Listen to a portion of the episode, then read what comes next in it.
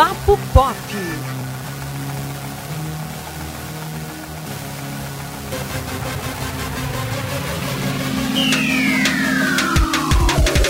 Olá, ouvintes do Papo Pop, estamos chegando aí com mais um episódio, nosso episódio de número 50, Elton. Yes, finalmente número 50. Trajetória ótima até então, né, Antônio? Pois é, um ano já de podcast, né? Esse podcast que a gente discute cultura, arte, tudo é, desse meio do cinema, da música, da literatura. É um ambiente muito fértil e a gente se aventura aí. Já faz um ano, Elton, caramba. Tô satisfeito demais com isso. e hoje, né, a gente não poderia falar sobre um assunto diferente, porque o dia do folclore está chegando, Elton. Interessante. Nosso folclore é riquíssimo, né? Riquíssimo. E riquíssimo também é o nosso cinema folclórico, né? Hoje a gente vai receber aqui o professor Menelau Júnior, que além de ser professor, ele também dirige filmes folclóricos. Então, não teria ninguém melhor para estar aqui com a gente falando sobre esse assunto. Seja muito bem-vindo, Menelau. Olá, muito obrigado. Prazer imenso participar aqui desse podcast com vocês. E aí, Menelau, como foi que, que, que começaram aí as ideias? Porque você é um diretor de carreira já, viu? Tem aí um, uma cinematografia que é invejável. Com certeza, né? Tem, é, Menelau, só me confirma, é uma quadrilogia de Comadre Fulozinha, né? Exato, é a quadrilogia de Comadre Fulozinha e tem mais dois filmes que são menos conhecidos, que é A Loira do Banheiro e O Papa Figo. Ah, massa. Eu assisti todos. Eu assisti a quadrilogia e o Papa Figo e amei. Meu Deus, era um evento massa. A gente ia pro Teatro João Lira e tipo assim, era muito susto que rolava. Saudoso Teatro João Lira, né? Que foi palco aí de, de grandes eventos aqui em Caruaru. Inclusive, show de Sepultura, ah. Festival de Cinema de Caruaru Sim. e também, né? É, a exibição dos filmes do Menelau. Então, Menelau, como foi que surgiu a ideia? Pois é, a ideia surgiu em mil... Não, em 2007... 2007 eu, eu sempre gostei muito de filmar, na verdade, né? Então, em 2007 eu, eu tinha ido a, hoje extinta, né? Livraria Estudantil. E é, encontrei lá um livrinho chamado A Menina das Matas. E era um, um livrinho feito de forma diferente, artesanal. É, se não me engano, a história se passava em Gravatal, alguma coisa assim. Era de um pernambucano. E, e aí eu me lembrei das histórias que meu pai contava quando eu era criança, né? Meu pai morou em sítio até os 35 anos, quando ele casou. Então eu me lembrei e achei que, que daria para escrever um roteiro e, e, e, filmar, né? fazer uma coisa com alunos do colégio. Então surgiu daí, né? A gente fez e de repente, cara, foi um sucesso danado esse filme. Era um filme de uma hora de duração, o Mar de Fulozinha. É, eu procurei fazer de forma bem feita, para não parecer uma coisa tão amadora, embora ele tenha sido feito com uma câmera só, né? Era uma câmera na mão e uma ideia na cabeça. Então, acabou fazendo muito sucesso no, na região toda. A gente viajou para muitas cidades para exibir, chegamos a exibir em praça pública tudo, o filme, bancado pela prefeitura. Uh, e, e aí foi quase uma exigência, né? Continuar a história. Foi assim. Cara, muito bacana. E, e essa, essa essa forma de contar histórias que você falou é uma coisa que eu sinto muita falta, sabia, em alguns escritores brasileiros mais novos, que é histórias que se passam nos ambientes da gente. Acontece muito do pessoal começar a contar uma história e arruma um pretexto para os personagens saírem do Brasil e acabou aí. Então, trazer para os nossos lados é muito interessante, é, é muito legal mesmo. Eu, eu me amarro muito na, nessa forma de contar histórias, né? Inclusive, tem, tava lendo aí esses dias um livro maravilhoso que é O Alto da Maga Josefa. É uma espécie de sobrenatural que se passa no sertão. Então, é incrível. Mas, é, voltando ao, ao, aos seus filmes, é, você teve essa pegada muito da, das lendas, não só as lendas que são brasileiras, né? Como as lendas que são é, mais pernambucanas. Porque a história do Papa Fico se confunde muito com a do velho do saco, né? Que, que Ave é, Maria. Exa exatamente. Inclusive no, no, no filme há uma passagem que um dos personagens fala da história do velho do saco, mostrando que há uma mistura de, de elementos nessas duas histórias, né? Na verdade, o, o que acontece no caso do Papa Figo, tanto do Papa Figo quanto da loira do banheiro, é que eu tentei manter aquilo que se conta na tradição popular, ou seja, a questão folclórica, mas eu também procurei dar uma pitada de de realismo, Sim. porque eu tenho uma influência muito grande do cinema americano, né? Inclusive, os meus filmes foram objeto de um documentário é, produzido por um cineasta da Paraíba chamado Cinema Americano que era justamente mostrando como eu conto as histórias.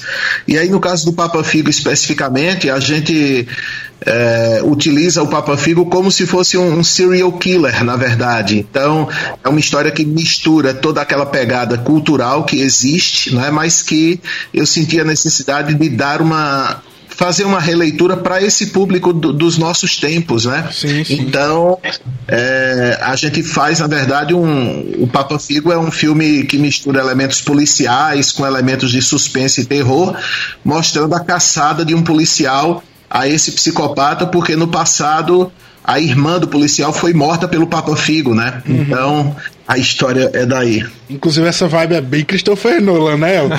Super. Ô, professor, é, o, os filmes estão, estão, estão disponíveis em alguma plataforma para o pessoal assistir? Em algum site? O Comadre Fulozinha estão, né? Os quatro estão. É, na verdade, as pessoas pegam o filme e postam, né? Eu eu, eu já coloquei na cabeça que eu não tenho mais nenhuma propriedade autoral sobre o filme, porque o, o filme é, é, do pessoal agora, né? Então, nem, nem esquento cabeça com isso. A loira do banheiro faz uns três meses que eu vi alguém que tinha postado, eu não, não sei qual a página, não sei quem foi a pessoa, e o Papa Figo não tem. Entendi. Então, pessoal, é, é, quem tiver interesse, procurem, porque é cinema independente. Sim. Uma área que eu tenho muito respeito, cinema uhum. independente, e algo extremamente regional. Quem nunca cresceu com medo da comadre Fulozinha, quem nunca foi no sítio e disse que ouviu um assovio ou não. Pois é. Né? É, o, o Papa Figo também é muito forte na, na mente de, de várias, vários muito. adultos, né? Que, enfim, na infância ouviram isso. E, enfim, procurem aí, porque é bacana. Inclusive, professor, eu lembro de uma, de uma sessão que eu fui, com, que o senhor estava presente, acho que foi com o Mato Florzinha 2, que o senhor Sim. tinha lá um DVD e disse, só vou distribuir aqui, pirateiem, viu? Que é para poder para poder espalhar aí a, o filme. Enfim, foi bem famoso na época, eu lembro que era bem comentado. Pois é, inclusive assim, no, no YouTube, acho que uma das primeiras pessoas que postaram o vídeo, né? Eu acho que o vídeo tem cinco ou seis anos lá postado.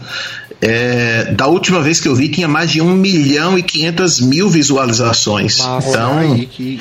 e assim, praticamente toda semana eu recebo recadinhos pelo Instagram de gente pedindo para participar, de gente perguntando se eu sou o diretor, querendo contato do, dos atores, essas coisas todas, né? E exigindo o quinto filme para encerrar.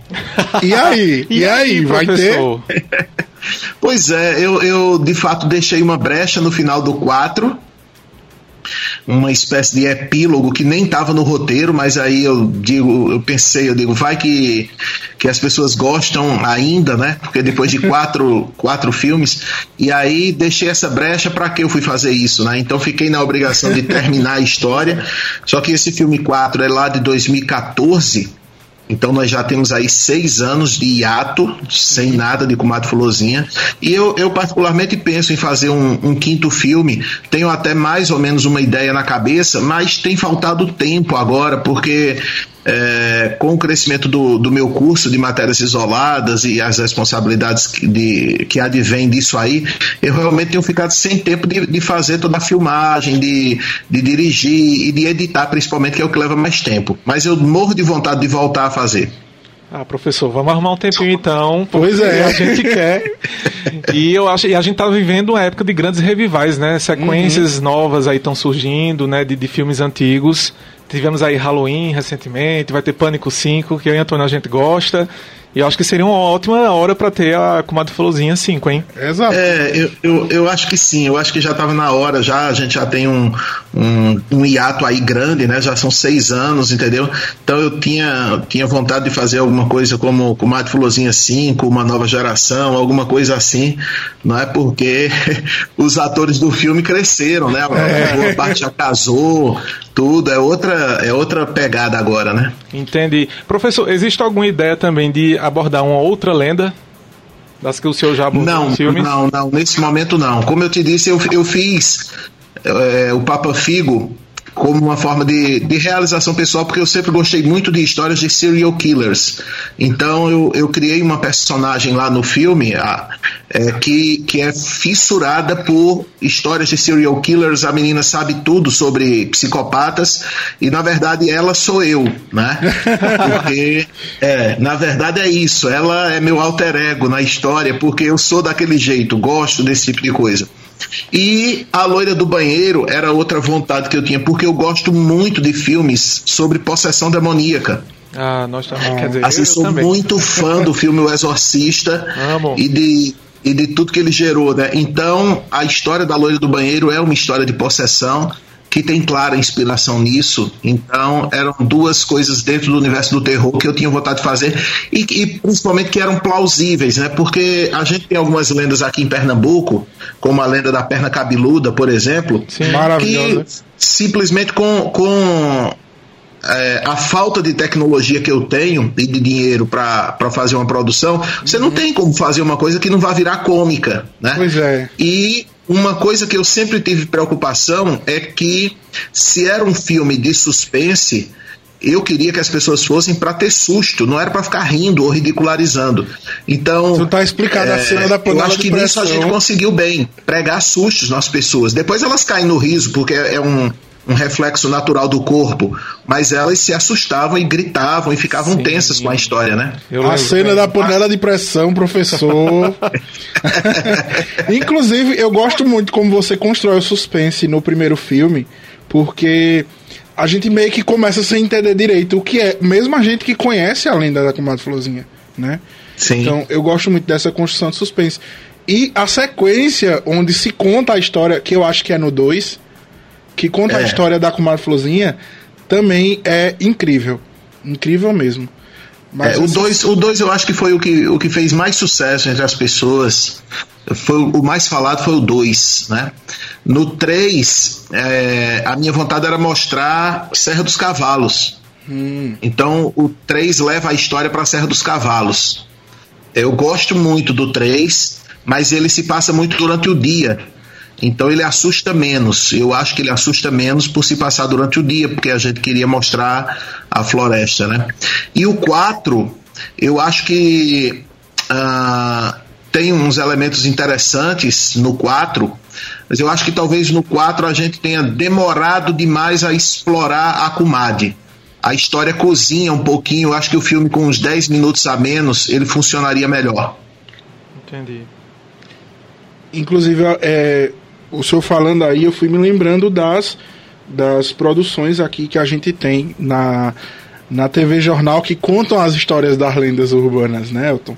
Porque é, Sim, é a TV Jornal que, tem um trabalho bem legal nisso aí. É uma temática que a, a gente acha assim incrível e as pessoas precisam explorar mais. Inclusive eu fui dormir numa casa mal assombrada para gravar uma dessas dessas histórias e assim, é muito legal você conviver com, com essas histórias e sentir a, a responsabilidade de contá-las, porque todo mundo tem a curiosidade, né, com esses mistérios, mas ao mesmo tempo fica aquela vibe de de você se conectar com as histórias dos antepassados, porque algumas dessas lendas a gente conheceu assim, do, do avô que contou para o avô do nosso avô, sabe? É muito, é muito legal, é muito bacana. E eu, eu acho que o, o, o que me deixa feliz dessa história de Kumato Fulozinha é, é é que eu acho que os meninos que participaram, os professores que participaram, eu acho que todos eles, de alguma forma, entraram no imaginário de uma geração mesmo aqui do uhum. Nordeste, sabe? Porque é, tendo noção exatamente do tamanho do filme e de como ele se tornou conhecido aqui na região toda e de como as pessoas continuam se lembrando dele. Olha só, se, se você entrar no, no no, no YouTube, digitar Comadre Fulozinha, você vai encontrar uma infinidade de, de imitações amadoras paupérrimas, mas a galera querendo fazer alguma coisa como a gente fez, sabe? Uhum. Então eu acho que para essa geração jovem aí, eu acho que essa turma, os meus alunos e os meus colegas professores, eu acho que deixaram uma espécie de legado de apresentar de uma forma de cultura pop a cultura popular, sabe? Uhum. Sem ridicularizá-la, com extremo respeito é, e colocando elementos que agradam essa geração. Eu, eu me orgulho muito disso. Com certeza, a gente também se orgulha do trabalho do senhor, professor, é. porque é muito representativo e, enfim, eu espero que mais e mais pessoas possam conhecer e fica deixa aí pro Comadre Florzinha 5, hein, pessoal? Pois Criem é. hashtag, peçam aí nas redes sociais. e, e, quem sabe, e quem sabe não fazer o universo compartilhado Olha, das lendas. Seria show. Seria... Ah, rapaz, eu já pensei nisso aí, viu? Comadre Olha... Com a participaçãozinha da loira do banheiro. Já Olha pensei aí. nisso. Perfeito. Com a galega da Cadiza na história também. Hum. A galega da Cadiza era famosa, eu morria de medo. que é a nossa lenda caruaruense mais raiz. Essa é, viu? É verdade que quando a gente te, a gente recebeu aqui também a pessoal do Recife Assombrado, que eles Sim. pegaram essa, essa vibe que o senhor traz muito nos seus filmes, mas levaram pro lado de Recife, né? As lendas é. do Recife antigo, eles falaram bastante da perna cabeluda, eu assisti o filme, inclusive eles honram essas lendas. Mas hum. é, eles ficaram bem interessados pela história da Galega da Cadiza. Então, olha aí. Exatamente. Vamos. Lança antes, professor. Pois é. Seria uma boa. Então é isso, pessoal. A gente agradece muito, professor, a sua participação. Foi muito bacana aqui a nossa conversa. É, falar sobre folclore, sobre filmes, esses dois universos incríveis que a gente gosta bastante. É, eu, só... eu é que agradeço o convite, né? É, acho importante esse trabalho de rádio, de TV, né? de propagar as, as lendas e Estou sempre à disposição. Ok, professor, muito obrigado. Até mais e esperamos aí voltar a falar com o senhor na produção de Comadre Filosofia 5, viu? tá bom, rapaz. Valeu, valeu. Um grande abraço para vocês Outro. e para todo mundo. Já tá fica bom. aberto aí o convite para você ouvir lançar aqui. Exatamente. Faça a pré-estreia aqui e dê exclusividade, tá bom? tá bom, tranquilo. Valeu. Até a próxima. Valeu. Até. A, a, gente terminou aí a entrevista com o professor, mas vamos falar também de outros filmes, Antônio. Com, com vamos embora, Elton. Que temos folclore. É, inclusive, é, gente, filme com, com, folclore, na verdade, tem. Todo país, na verdade, tem os seus, né? Pois é. É, é, é muito comum, por exemplo, filmes de lobisomem. Eu adoro. Ah, eu gosto. Que é uma lenda universal, né? Cada país tem sua versão. E a gente tem ótimos exemplares. Você lembra de algum, Antônio, algum filme de lobisomem assim que você tem o Lobisomem. O, o, o, Lobisomem. O Lobisomem, que é maravilhoso. Eu gosto até do remake. O remake é bom, é o de 2010, eles, eu acho, né? É isso. Eles trabalham ali uma aura que é muito de mistério também, como a gente estava conversando com o Menelau. Eu acho incrível isso, porque é uma lenda que ela já foi explorada à exaustão. Então, tendo aquele, aquele, aquela pegada ali um pouco mais diferente, diferenciada, da gente ver não só aquele conjunto de lobisomens, como virou aí na cultura pop muito explorado, como é o caso de Anjos da Noite, né? Aquele monte de lobisomens, aquele monte de, de seres sobrenaturais. Você se volta mais para dentro para o peso que seria uma pessoa só carregar aquela maldição, né, Elton? Então, é, isso. Eu gosto muito de O Lobisomem, mas eu também gosto de é, Anjos da Noite. Eu acho que honra muito a, a é, eu gosto muito. Um, um, de lobisomem que eu lembro sempre é Bala de Prata, que é um filme, uma adaptação de um conto de Stephen King. Esse, esse filme passou muito na sessão Cinema em Casa do SBT. Peraí, é um que o, o, o tio do menino é um lobisomem, tem um cachorro e. É esse? Não, na verdade, nesse filme, a gente, um mega spoiler, mas enfim. não, mas acho que não é spoiler, não. Acho que é porque faz tanto tempo que eu vi esse filme, é dos anos 80. Isso já é mostrado no início do filme, que é o padre da cidade, que é o, o lobisomem. Ah, então não e é o protagonista é um menino. menino que ele é paralítico, ele é- é, tem uma cadeira de rodas, que é muito massa, assim, tipo, ela é meio que uma moto, sabe? E, Uhum. enfim, tem uma, uma cena bem bacana que ele foge.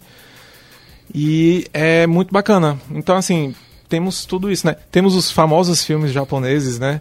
Como Pois é. o Grito, que é um folclore local, né? Um país que tem muito essa, eh, essa questão de espiritualidade, é muito forte por lá. Sim. Então o grito fala dessa lenda, né, de quando uma pessoa morre com muito ódio no lugar, cria-se uma maldição, a casa fica assombrada e quem passa por lá acaba pegando esse encosto aí. mal. É, é, o chamado também, que são as menininhas lá, né, dos cabelões, é uma coisa bem característica de lá. E gente, como curiosidade, eu tô falando aqui também agora do chupa-cabras, Antônio. Você lembra dessa lenda? Sim, que ninguém sabe direito se é um animal amaldiçoado ou um Sim. ser de outro mundo. Ou se é um, um, como eu já vi algumas teorias de que é um coiote despelado, né? Uhum. Enfim. Mas tem um filme brasileiro de 2011 chamado A Noite dos Chupacabras. Olha aí. Escrito e dirigido por Rodrigo Aragão. Ele foi produzido aqui no Brasil. E é bem, bem legal ele, viu? Bem feitinho. Eu já assisti, achei bem bacana. Esse diretor, inclusive, Rodrigo Aragão, ele tem outros filmes de terror. Inclusive um chamado Mangue Negro, Zumbis do Mangue. Imagina que legal. Caramba. Super legal, né? Tem esse filme também. E o Chupacabras vai ter mais notoriedade agora, né? Porque a Netflix vai fazer uma produção do Chupacabras, que na verdade não é, uma, não é uma lenda brasileira. Ficou muito famosa aqui no Brasil, mas vários países da América do Sul, América do Norte tiveram. É uma lenda latina, na é, verdade. uma lenda né? latina. Inclusive tem até no Jack Chan, As Aventuras de Jack Chan, tem um episódio, né? Tu lembra? Sim, do Chupacabra. É, é muito legal essas histórias assim de lendas que vão. Elas pegam realmente, fisgam o imaginário da, do nosso povo, né? Eu, eu sou apaixonado por esse tipo de histórias. Exatamente. E eu acho que a- o cinema brasileiro é, é, evoluiu tanto, né? Desde a retomada. Sim. E a gente tem visto aí vários exemplares de filmes de terror brasileiros. Então acho que é uma ótima hora para a gente explorar nosso folclore, gente. Tem histórias Pois assim. é, falando em super- personagens folclóricos, você quer um personagem mais folclórico do que o Zé do Caixão, que era do nosso cinema, né? Do nosso, cinema, né, brasileiro. Falecido, aí é, falecido, mas ele fez muitos filmes, Muitos filmes. filmes. de terror e com uma pegada muito política. Em uma época que as pessoas não conseguiam nem fazer filme de terror no Brasil, nem falar sobre política no, no Brasil, porque É. foi no- nos tempos da ditadura. Então é um marco aí, né, do nosso cinema Sim, que, sim. que a gente acaba aí esquecendo porque as coisas vão vão avançando né, na, na nossa história. Com certeza, mas tragam aí é, é, Curupira, a lenda da mula sem cabeça, gente. Isso dá muito medo, a mula sem cabeça. Dá sim. Temos um monstro amazônico, que é o Mapinguari. Não sei se você já ouviu Que, falar. inclusive ele tá em A Forma da Água, né? Ele é o monstro de A Forma da Água. Sério? Eu nunca É. assisti na forma da água. Ele tem o, o monstro lá de A Forma da Água, que é tipo um peixe assim. Sim. Ele é um, um- como é que é o nome? Mapinguari. Isso. Que ele vive na ele, ele foi capturado na floresta amazônica e tal. Tem toda cara, a história. Não acredito que tem essa ligação. Eu não vi esse filme ainda. Olha que Pois é. bacana. Mas imagina uma produção brasileira disso aí, hein? É, enfim, baseada ali no nos povos indígenas, né? Gravado dentro da, da mata. Acho que seria interessante. Seria maravilhoso. Né? O filme ele não foca tanto na nesse resgate dele da floresta amazônica, porque o filme é aquela história, né? Se passa todo nos Estados Unidos. Sim. Mas o livro fala muito. O livro fala até sobre é, como ele era adorado pelas tribos indígenas. Enfim, é, é bem folclórico mesmo a, a história. E, e lembra aí, né? O Monstro da Lagoa Negra é, é uma pegada bem parecida. Que também era aqui, né? Na Floresta Amazônica. Aqui não, né? É, aqui no Brasil, no caso. Então. É, tem muita coisa pra explorar. Tem as a famosa lenda das tochas, que é uma, uma sim, lenda muito. que É é uma história bem cabulosa, inclusive. bem cabulosa, né? Do, Dá pra fazer um a, a filme zona legal. rural. Quem mora em zona rural aqui na, na região sempre tem uma história pra falar das tochas, então acho que seria um filme bacana. Enfim, gente, tem coisa pra investir em Fora trocentos, brasileiro. fora trocentos malassombros, que é como a gente chama aqui, né? Sim, com que, certeza. que dariam aí muitos, muitos filmes que, que seriam de terror. É, eu acho que a galera do Recife Assombrado fez isso muito bem, mas eu meio que, que queria ver mais disso, sabe? Porque é, é o nosso cinema, né? São coisas nossas, então. São coisas nossas. E nós temos nossas, nossas boas lendas Pois é. Entendeu? E a gente tá delimitando aqui, pessoal, algumas lendas a nível nacional, A gente falou as de Pernambuco, né? Como o Antônio bem lembrou, Recife Assombrado, que é um filmaço aí, né? É focado em várias lendas urbanas do Recife. Mas cada estado aí tem tem seus representantes do terror. Com né? certeza. Seu folclore, e, eu acho que, enfim, daria um material muito bacana. Inclusive, Antônio, a Netflix anunciou também uma série que vai se passar no bairro da Liberdade, em São Paulo. Né, com as assombrações de lá. Que dizem Sim. que lá tem uns negócios aí bem. alguns setores lá meio mal assombrados. Não sei se por almas penadas, viu? Oh, pois é. Mas é legal. Eu, eu gosto muito de ver essa, esse fomento do cinema nacional que do audiovisual brasileiro que algumas plataformas como a Netflix estão provocando, né? Porque a gente sabe que aqui tem gente boa. O que falta mesmo é, é o apadrinhamento dessas grandes Sim. distribuidoras, né? Então, vamos ver se agora vai. É, vamos finalizar indicando o nosso episódio 50, Elton. Ah. Indicando é, coisas de folclore para as pessoas assistirem, ou verem, ou lerem, enfim. Vamos lá, vamos lá. É... Eu vou indicar o Recife Assombrado, porque enfim, maravilhoso. Um, um filme que, é, com uma produção muito bacana, né? E super pernambucano, gente. Então assim, é, para os pernambucanos é um deleite e para uhum. quem quer conhecer o folclore aqui de Pernambuco, assista um Recife Assombrado que é bem legal. É, eu vou indicar o livro, né? O Alto da Maga Josefa, porque tá, eu queria ver a série desse livro. Dava uma série muito bacana da Netflix, assim, porque eles são, são dois caçadores que saem pelo sertão brasileiro. Tem várias áreas do Nordeste, eles nunca ficam num lugar só, mas menciona Caruaru, Garanhuns, ah, enfim, legal. várias cidades aí, é, Campina Grande, na Paraíba, eles saem é, caçando. E as criaturas que eles caçam são criaturas do nosso folclore. Então você acaba vendo é, o corpo seco, né, que é aquele espírito que, que se aproveita, se se liga a algum bem material, que aí tem as histórias das botijas, tem o lobisomem, tem, tem tu, de tudo um pouco da, do nosso folclore. Eles conseguem enfiar dragões no sertão pernambucano. Minha gente, é incrível, incrível, incrível. E aí é, tem aquela pegada de alto, né? Que é uma história que acaba sendo muito engraçada. E pra ter no final aquele grande é, é, desfecho, né? Então é incrível, incrível mesmo. Eu aconselho você a ler, tá? É, é um livro muito bacana e muito divertido. Ah, legal. Legal mesmo. Então é isso, né, gente? É isso. Esse é o nosso Papo Pop de hoje. Episódio número 50. 50, gente. 50, 50 episódios aí, com muita satisfação. E aguardem os próximos, não é isso, Antônio? Pois é, que ainda tem muita coisa boa por vir, viu? Muita, muita. É, vocês podem escutar a gente no Spotify, no Apple Podcast, também no aplicativo da Rádio Jornal, disponível aí no seu smartphone, para Android e para iOS, né? Tem um pouco de tudo. E também né, no inedesinterior.com.br, portal aqui do Sistema Jornal do Comércio. Valeu, Elton!